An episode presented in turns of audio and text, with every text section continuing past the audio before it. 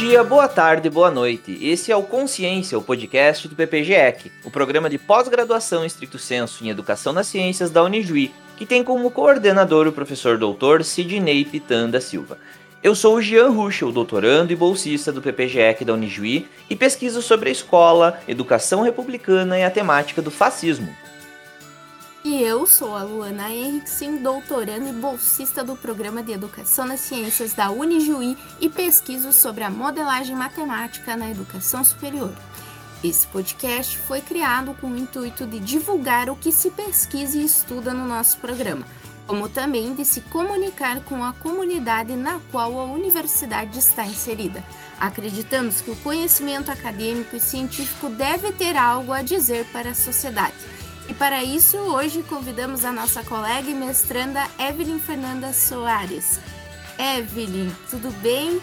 Você pode nos contar um pouquinho sobre a sua formação acadêmica, sua área de atuação e as pesquisas que você vem desenvolvendo no nosso programa? Oi, Luana. Oi, Jean. Tudo bem? Uh, primeiramente, queria agradecer a oportunidade pela conversa, pelo diálogo. Né? Acho sempre importante a gente poder se expressar para a comunidade. Então, parabenizo pela ideia do podcast. Achei genial.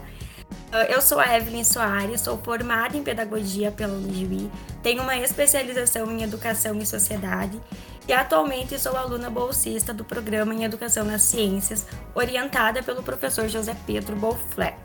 Atuo como professora em uma escola de educação infantil aqui em Juí mesmo, que é onde eu resido, e tenho estudado e refletido sobre muitas coisas, assim. O meu campo ele é bem vasto, mas uh, atualmente eu tenho especificado um pouco mais o meu estudo sobre a escola que se remete ao seu sentido ordinário, a escolé né, considerando como um espaço reservado para receber a apresentação do mundo comum.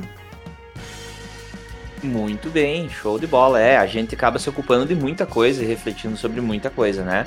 É interessante, então, e vamos lá, gente. Esse episódio, portanto, tem como tema Escola, Democracia e Igualdade, que vem então do texto produzido pela Eve, intitulado de Escola, Democracia e Igualdade: Interlocuções para um Mundo Humano Comum né, que veio então do, do projeto de textos acadêmicos também do nosso programa.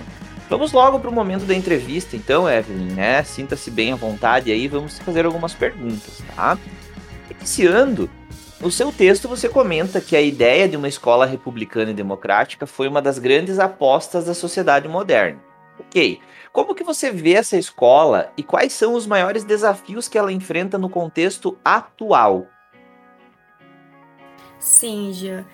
É, eu acho bem importante, assim, uh, a gente compreender, né, que a democracia, por exemplo, e a república, assim como a escola, uh, são uma, é uma invenção, né, uma invenção da humanidade. Eu sempre gosto de remeter a essa ideia para a gente não esquecer. Né? Então, eu penso que a, que a escola, a pedagogia, né, a, a, aqueles que se envolvem com a formação pedagógica, nós temos sim uma dívida com a modernidade, né, no que diz respeito à democratização do saber pedagógico, do, do conhecimento escolar, né, essa aposta que a modernidade fez de, de colocar a educação como um espaço onde todos né, estão, um espaço para todos os sujeitos ocuparem como qualificação para, para a vida né, da cidadania, uh, se tornou assim um requisito praticamente indispensável para o viver e conviver nas sociedades modernas e nas sociedades que a gente vive hoje, né? E isso certamente implica diretamente na relação existente entre a escola e a democracia, né? E eu penso que ainda mais nos dias de hoje, né? Uh, é importante a gente pensar essa relação. No que diz então respeito à educação escolar, né, o regime democrático e republicano, ele assegura o direito de toda pessoa ter acesso à escola, né? E isso é bem importante. Independentemente da classe social, independente do seu lugar uh, na sociedade, do seu recorte de classe, da sua economia, ou do seu gênero, ou da sua sexualidade, se você é uma pessoa com deficiência, ou se você faz parte da cultura indígena, ou se você mora no interior, né, na educação do campo, todos têm direito à escola, né? Todos têm direito a estudar. Então, para que escola, né? O que se faz na escola, né? Nesse estado democrático, né? Qual a relação com a democracia? A escola, nesse sentido, e é o que eu tenho estudado ultimamente, assim, é vista como um espaço reservado para a formação humana, que permite o acesso aos saberes, a capacidade de pensar, de argumentar, de fazer escolhas, né? a capacidade de julgar, de criar, de inovar. E eu acho que é, isso tudo é capaz de pro proporcionar uma inserção consciente na sociedade e que resultará com certeza em boas tomadas de decisões no que diz respeito ao espaço público, né? Que é o nosso o mundo, né? O mundo humano comum que a gente vive. E aí você me pergunta, né, Gia, sobre os desafios e eu assim lhe respondo que são muitos os desafios, né? É. Eu nem sei se tem uma resposta para isso, assim, né? E quais são os desafios, porque são são demais, são muitos, ainda, ainda mais no contexto atual, né? E a escola, essa escola que veste essa camisa republicana e democrática, ela é muito corajosa, assim, eu eu sinto isso, né? E faço parte dela, porque sou uma professora também e trabalho nessa escola. E é assim, são muitos os desafios. O Brainer, inclusive, vai dizer que nunca tivemos a consolidação dessa escola no Brasil, né? É um projeto moderno e inacabado, que está por se fazer, né? Que está sendo feito no, processo da humanidade. Porque vivemos né, uma realidade, realidades sociais muito diferentes, né? Há muitas desigualdades no nosso país, muitas invisibilidades, muitas vozes silenciadas. Há muitas pessoas que estão de fora, né? E eu acho que todos nós aqui conhecemos alguém que não esteve na escola, né? Eu mesma sou filha de duas pessoas que não foram alfabetizadas na escola, né? Então eu sou a primeira que sou, que fui alfabetizada, que estudei no ensino básico, que entrei na graduação e agora estou no mestrado, né? Então assim, conhecemos muitas dessas pessoas, porque é a realidade do nosso país, assim, né? E essas pessoas chegam na escola, né? Então elas chegam na escola, que é esse espaço reservado para a prática do estudo, mas chegam com fome, chegam carregados de muitas violências simbólicas, né? Vimos aí recentemente uma reportagem que uh, saiu né, na, na, nas mídias sobre uma aluna de 8 anos que desmaiou na escola de fome, né? Uma criança com fome. Isso é muito triste, assim. Quer dizer, a escola lida e opera com questões muito complexas da humanidade, né? É, é muito delicado, assim. E para mim, que trabalho em escola, assim, há bastante tempo, já faz uns 10 anos que eu atuo na escola como estagiária e depois que me formei como professora regente, eu passei por muitos contextos diferentes escolas, assim, escolas privadas, escolas uh, filantrópicas, escolas públicas, né? E eu penso que o maior desafio é conseguir tornar todas essas vozes visíveis na escola, assim, sem dúvida nenhuma.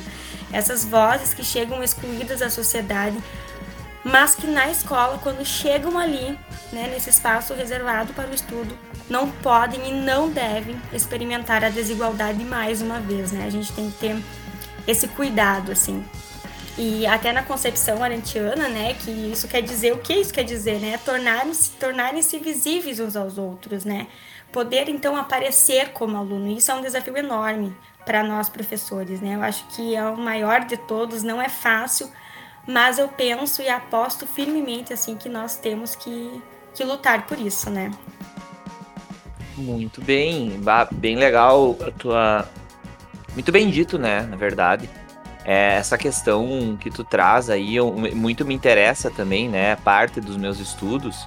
E, e eu acho fantástico quando tu diz que são muitos desafios, né? E, e quais, quais, seriam hoje, né, os principais, não sei, né? É, e, e para ver o tamanho do, do, buraco, né, onde a gente se encontra, eu, eu tenho escrito agora e pensado numa ideia de que, bom, um dos desafios, né, não sei se é um dos principais, mas olha só, um dos nossos desafios hoje como escola republicana é afirmar o nosso porquê de existir né? Exatamente. E, e, e, olha então a, o quão profundo estamos aí nesses desafios, né?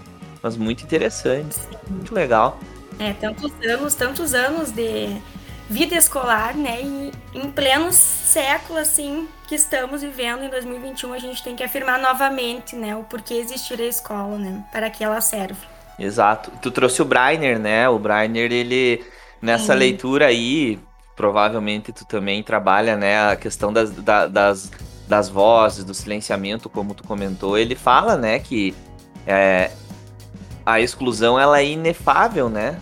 Não, não tem como nós falarmos por aqueles que são excluídos. Né? E Exatamente. eu acho. É. E, e, e, acho que esse também, né? Como tu coloca, como tu aponta, é um dos nossos maiores desafios aí. Interessante. É, com certeza. Evelyn, no teu texto é, tem um trecho interessante. Abre aspas. O ensino das escolas contemporâneas do Brasil está diretamente relacionado com o Estado republicano e democrático em que vivemos. No entanto, a escola brasileira ainda se encontra em busca de uma total consolidação de um espaço público totalmente democrático. Continua, fecha aspas. Evelyn, na sua opinião, o que está faltando para a escola ela ser de fato um espaço totalmente democrático? É, essa pergunta também é bem difícil de responder, Luana, e eu nem sei se existe uma resposta sólida para ela, né? Uh, mas assim, o que eu tenho para dizer a partir dos estudos que eu estou fazendo são algumas suspeitas, né? Alguns modos de pensar escola, alguns modos de fazer escolar, né? O fazer escolar. E eu tenho pensado a escola como esse espaço, então, reservado para o estudo, para a reflexão, para a criação do inédito, né? Um espaço comum que se ocupe com as relações intergeracionais que, e que se preocupe com isso, né? Com a introdução, com o acolhimento e a condução daqueles que chegam no mundo. E isso né? Ou seja, isso se remete ao seu, ao seu sentido ordinário. Né? A escola é uma invenção lá da sociedade grega muito tempo atrás. Né? E eu tenho ah, pensado, então, a partir de alguns estudos que estou realizando com autores como Ashley Simons, o La Roça, o Savater, o Breiner também, a Ana Arendt também fala uh, sobre isso, né? Uh, que hoje né, se atribui muitas demandas à escola. Né? A gente sabe, a gente vive isso, uh, certamente vocês também já passaram um trabalho em, escolas, né, estudam, são pesquisadores da área. A gente sente isso, né? A gente que vive no chão da escola dá para sentir essas coisas assim. Há tantas questões do mundo externo para um professor lidar na sala de aula, né, ter que se preocupar que é para além do ambiente escolar, são demandas socio, socioemocionais daquele sujeito, são as desigualdades sociais, é, são as diferenças econômicas, né? É toda uma crise de autoridade no seu sentido amplo, né? Que atinge famílias, atinge, atinge um contexto é, mais abrangente da sociedade e que a gente precisa lidar com isso na sala de aula, né? E daí agora, assim, eu digo algo que me dói e me dói de verdade, assim, enquanto uma professora que se ocupa com essas questões, né? Uh, mas me parece, Luana, que não tem sobrado tanto tempo para a escola se ocupar com o conhecimento, com o estudo, com o trabalho de um saber. Né? Como é difícil fazer um aluno aparecer, né? ou, é, ou seja, ou fazer aquele sujeito ali aparecer como aluno. E eu acredito que isso está faltando assim na escola para potencializar a escola como um espaço de comunização, como o Meshlin e o Simon, Simons vão, vamos dizer, né? E isso é tão complexo, né? Tão complexo, assim, é tão fundo como o G estava dizendo, uh, porque é claro, né, que para que isso seja minimamente possível, o Estado ele precisa fazer a sua parte, né? Ele precisa oferecer as condições necessárias ao povo para que na escola a gente possa se ocupar com o conhecimento, com o saber, que é o que, né, de fato a escola precisa se ocupar, que é com as questões educacionais, né? Então, eu penso que isso é um trabalho coletivo, é um trabalho de todos nós, um trabalho da escola, um trabalho da sociedade também, para que a gente possa como se fosse assim, eu diria, devolver à escola aquilo que é dela, né? Que é o conhecimento, que é o trabalho do estudo uh, é se ocupar com alguma coisa, né? Ter um tempo livre para se ocupar com aquilo, de verdade, assim, né? De inteiramente, de forma integral. Perfeito. É, acho que acho que nesse ponto, assim, né? Como um todo, claro, mas é quando tu, tu traz essa ideia do, de todas as outras demandas que a gente enfrenta além da demanda que seria necessariamente da escola, que é o conhecimento, que é se ocupar com conhecimento, Evelyn, tu traz justamente a proposta nossa aqui do podcast, que é se comunicar, assim, sabe? E eu aposto que todo professor aí sente isso, né? todo professor que estiver escutando nesse momento vai, vai pensar nisso e vai, vai ter N exemplos, né? É, vamos lá, na primeira ideia ali que tu trouxe da reportagem da menina que desmaiou de fome. É, pensa, tu, tu, tu, como que eu vou ensinar história, filosofia para uma criança Sim. que não consegue nem parar em pé de fome? É, é, então, ah, é, é bem complicado, né? Eu lembro que o do Darcy Ribeiro, nos anos 90, ainda dizia, né, que se nós tínhamos uma utopia, a utopia do brasileiro ainda era ter o que comer. Né? Não sei o quanto a gente caminhou em relação a isso, né? Acredito é. que caminhamos um pouco. E hoje parece que novamente enfrentamos essas questões e outras, né? Outras questões sociais aí novamente. E, essa, e, e tudo isso vem como carga para a escola, né? Vem como uma outra carga, como uma outra demanda. É, exatamente, alguém precisa lidar com isso, né? E aí chega na escola e hoje a gente tá com esse sujeito ali, né? Nós somos vidas, nós somos seres vivos, assim, a gente sente, nós somos capazes de pensamento e de emoções. E aí chega é, uma criança com tantas demandas, né? Como que, como que nós vamos fazer na, na escola, então, né? E a, é interessante porque eu li um, um livro recentemente do Pena, que uh, queria ter em mãos, mas não, não tenho ele agora aqui para falar exatamente o nome do livro, assim, que ele vai dizer, uh, vai compreender o aluno como se fosse uma cebola. Ele, ele, ele faz uma metáfora sensacional para mim. É que para mim foi assim, ai, sabe, assim, me deu um, um certo de um aconchego, de certa forma. Ele vai dizer que a criança é como se fosse uma cebola. E que toda vez que essa criança chega na escola, né, uh, o professor se ocupa em descascar essa cebola. E para o aluno aparecer, que fica lá no miolo da cebola, lá no miolo, dentro, com tantas camadas sociais em volta né, daquela cebola, para o aluno poder aparecer, é, é, é necessário que esse professor também tenha sensibilidade de descascar essa cebola, né? É, ou seja, não é. Uh, não lidar com isso ou não se preocupar com isso. É, é totalmente o contrário. Eu me preocupo tanto com você que vem cá, deixa, deixa que eu te ajudo aqui. Vamos, vamos trabalhar isso aqui. Quero que você apareça como aluno para que eu possa te dar a oportunidade realmente de você qualificar a tua experiência na escola, né? Então, é, são desafios bem grandes, assim. Perfeito. Vamos para a nossa terceira questão, então. É, lá no seu texto, lá no finalzinho dele, Evelyn, tu, tu, tu traz a ideia seguinte, né? A seguinte ideia que para se ter igualdade, então, nas escolas, é preciso receber todos os alunos na escola de forma igual, né? considerando suas singularidades e diferenças, mas preservando a ética de uma igualdade comum. Um grande desafio, né? Como que você enxerga isso na sua realidade, então? É, a escola, como eu penso, né, um lugar para se experimentar a igualdade. E talvez seja ainda um dos únicos lugares que você pode experimentar uma igualdade de saberes, né? Eu acho que isso é bem importante assim destacar.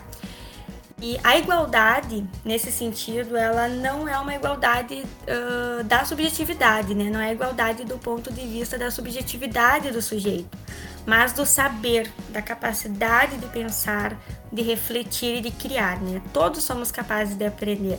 Ashley e Simons defendem isso no seu livro em defesa da em defesa da escola, uma questão pública, eles vão dizer isso, né? Todos na escola são capazes de aprender, né? Então eu penso que isso é uma discussão bem importante e necessária, né? Principalmente nos dias de hoje. Se pensarmos do ponto de vista da sociedade, né, que vivemos nesse tom tão ameaçador à democracia, à igualdade, né? E também de um ponto de vista educacional, né, onde atualmente se acentua muito uma pedagogia bem mais uh, diferencialista do que universalista, né, partindo é, de um ponto comum, né. Então parece que falar da escola, assim como um espaço de igualdade, se tornou quase que uma violência autoritária, assim, né. As pessoas uh, têm um pouco essa dificuldade, assim, talvez até falta de conhecimento de entender isso, né? E não, é, não, é, não queremos colocar todos iguais, assim, numa forma de silenciamento ou de apagamento das suas individualidades, né? Mas nós estamos falando, assim, sobre construção de saberes, da capacidade de praticar o estudo, né? De dedicar-se. Eu tive experiências muito interessantes em relação a isso. Eu fui por algum... Uh, fazendo na, na universidade, fui bolsista do PIBID, uh, e aí eu acompanhava uma turma numa escola pública aqui de Juí, um quinto ano, assim. E eu tive essa experiência muito marcante. Quando eu entrei nessa sala, assim, eu e mais uma, eu e uma colega minha, que também era pibidiana, de quinto ano, e as crianças não sabiam ler ainda, a maioria delas não sabiam ler. Uh, haviam crianças que vinham na escola duas, três vezes na semana, porque nos outros dias tinham que ficar em casa ajudando os pais a trabalhar. E uma dessas crianças, assim, de uma outra forma, né, muito ingênua, ele meio que disse para nós, assim, para nós que estávamos lá, ele parece que ele nos disse assim, prof, uh, me veja como aluno, eu sou capaz também de aprender, né? Não é porque eu tenho toda essa minha vida trágica, os meus problemas que eu preciso infelizmente lidar, que aqui eu quero exper experienciar isso também, né? Eu quero aqui ser capaz. E me veja assim, né? Eu sou capaz de aprender. Então, foi, foi tudo isso assim que me possibilitou compreender a importância desse espaço igualitário, né? De, de partir, ao invés de partir das diferenças, partir da igualdade, né? Claro, fazendo todo essa, essa, esse outro trabalho que, como Pena que sugere, né, de descascar as cebolas e ter essa sensibilidade, né? E, enfim, penso que seja por aí, assim. Evelyn, é, esse é o momento, assim, que é o preferido do Gian, né? O, o quadro Momento contra Fake News. Então, nós projetamos para o nosso podcast esse momento que a gente julga adequado para desconstruir ou até mesmo desmistificar uh, algum mito ou fake news, sempre pensando na área de pesquisa do nosso convidado. Então, pensando nessa conversa que nós estamos tendo nesse episódio, qual é a fake news que você gostaria de desconstruir?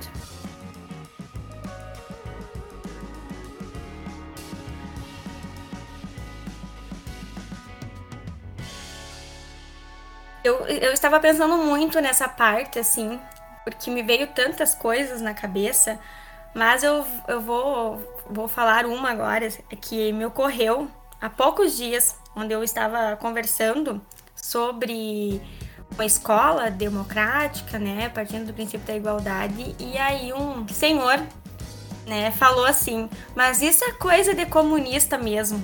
Ele disse para nós, né, que estávamos num grupo assim de umas 10 pessoas discutindo sobre isso e ele jogou essa, né? Mas isso é coisa de comunista. E quantas vezes eu já ouvi isso, né? Muitas vezes, assim. Uh, então eu penso que seja um momento até importante para desmistificar esse pensamento, né? De que defender coisas públicas, né? Espaços comuns, uma escola democrática e republicana é coisa de comunista.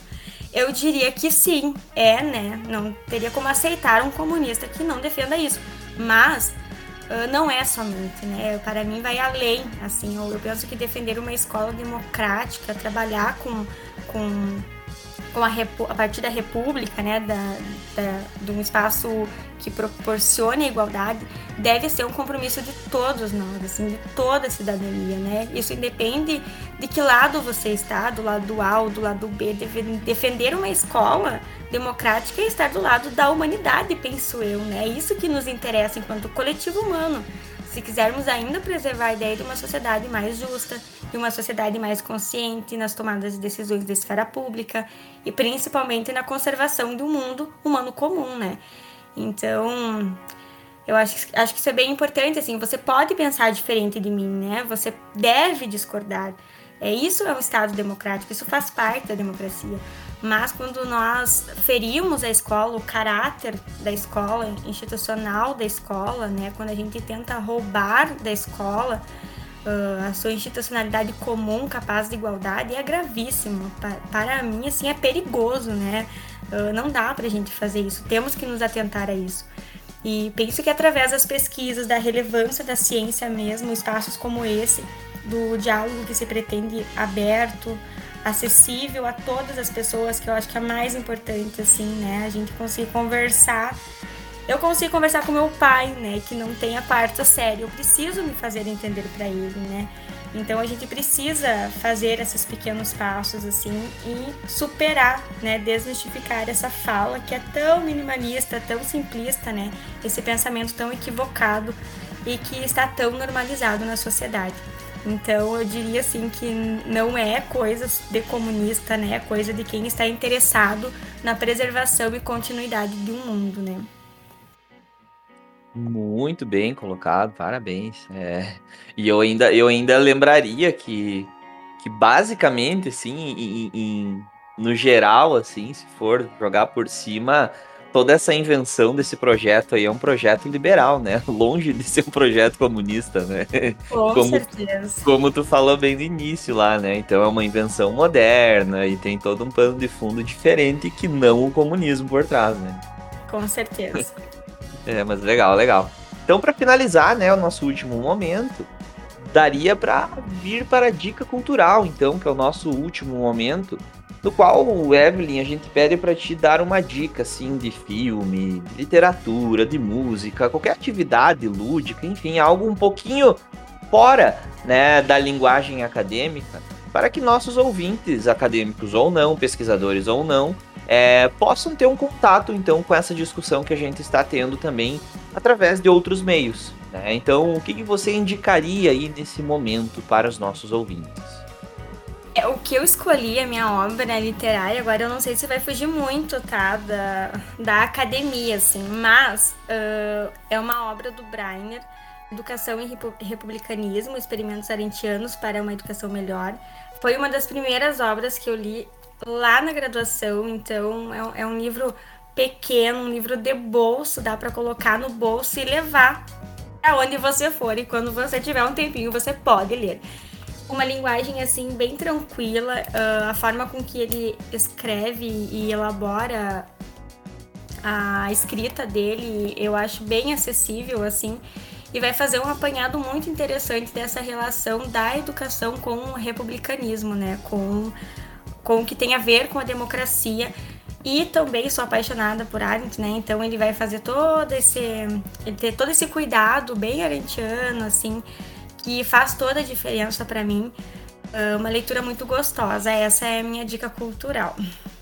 Muito legal esse livro, inclusive eu tô com o meu aqui do lado, né? É Educação e Republicanismo, então, do Breiner, gente. Realmente, olha, baita dica aí linguagem bem tranquila. Queria eu ter lido na graduação, não tinha, não tive essa dica na época, tá? Baita livro aí. Bacana, bacana. É, então, nós gostaríamos de agradecer a presença da nossa colega e mestranda Evelyn Fernanda Soares, que hoje conversou conosco, então, sobre a escola, a democracia e a igualdade. Nos encontramos na próxima semana e no próximo episódio com mais bate-papo sobre as pesquisas do nosso PPGEC. Valeu!